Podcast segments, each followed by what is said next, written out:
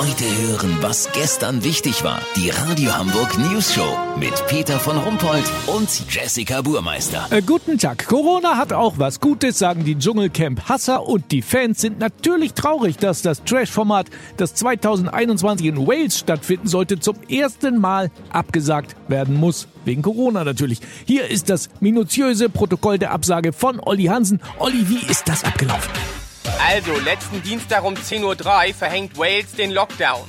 Moderatorin Sonja Zietlow ruft persönlich bei den Kollegen auf der Insel an, versteht aber kein Wort, weil die Waliser so einen krassen Akzent haben. 11.07 Uhr. Der Sender überlegt, das Dschungelcamp in Dänemark stattfinden zu lassen. Die Dänen bekommen davon Wind und schließen sofort die Grenze. 11.55 Uhr. Das Trash Boulevard Magazin Punkt 12 will wissen, ob sie die Meldung schon bringen können. Moderatorin Katja Burkhardt verschluckt vor Aufregung ihren Kugelschreiber. Nur eine Not-OP rettet ihr das Leben. Allerdings lispelt sie jetzt nicht mehr. Mittwoch 15.07 Uhr. Der Gagschreiber der Sendung will wissen, was Phase ist. RTL vertröstet ihn. Er soll sich einfach bei YouTube alte 7 Tage, 7 Köpfe Folgen angucken und daraus zeitlose Gags bauen. Donnerstag 13.22 Uhr. Claudia Effenberg bietet an, ihre Gartenlaube für die Show zur Verfügung zu stellen. RTL lehnt ab.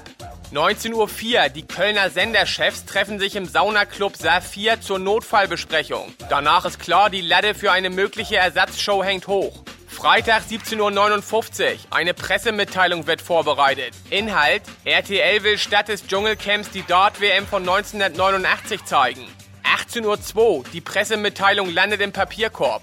Freitag, Punkt 12. Katja Burkhardt berichtet, dass das Dschungelcamp ersatzlos gestrichen ist. Peter Klöppel klöppelt schnell ein Extra dazu zusammen. 22.50 Uhr. Ulrike van der Gröben bestellt Pizza für alle. Ja. Ach so, ja, äh, das war's? Das war's, Peter. Lass so machen, wenn ihr wollt, besorge ich euch noch die Spesenabrechnung aus dem Saunaclub. Hättet ihr dann exklusiv... Ja, sehr gern. Vielen Dank, Olli Hansen. Kurznachrichten mit Jessica Burmeister. Dänemark. Grenzschließungen verstoßen gegen Artikel 1 der dänischen Verfassung. Darin steht, alle Menschen müssen jederzeit Zugang zu Softeis und Hotdogs haben. Kein Vergleich zu Fleisch. Veggie-Produkte dürfen laut EU nicht mehr Tofu-Schnitzel oder Sojaburger heißen, sondern Tofu-Pampe und Sojaschlotze.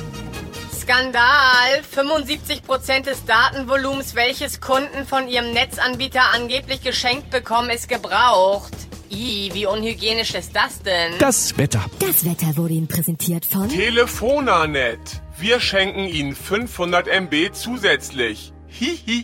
Das war's von uns. Wir hören uns morgen wieder. Bleiben Sie doof. Wir sind es schon.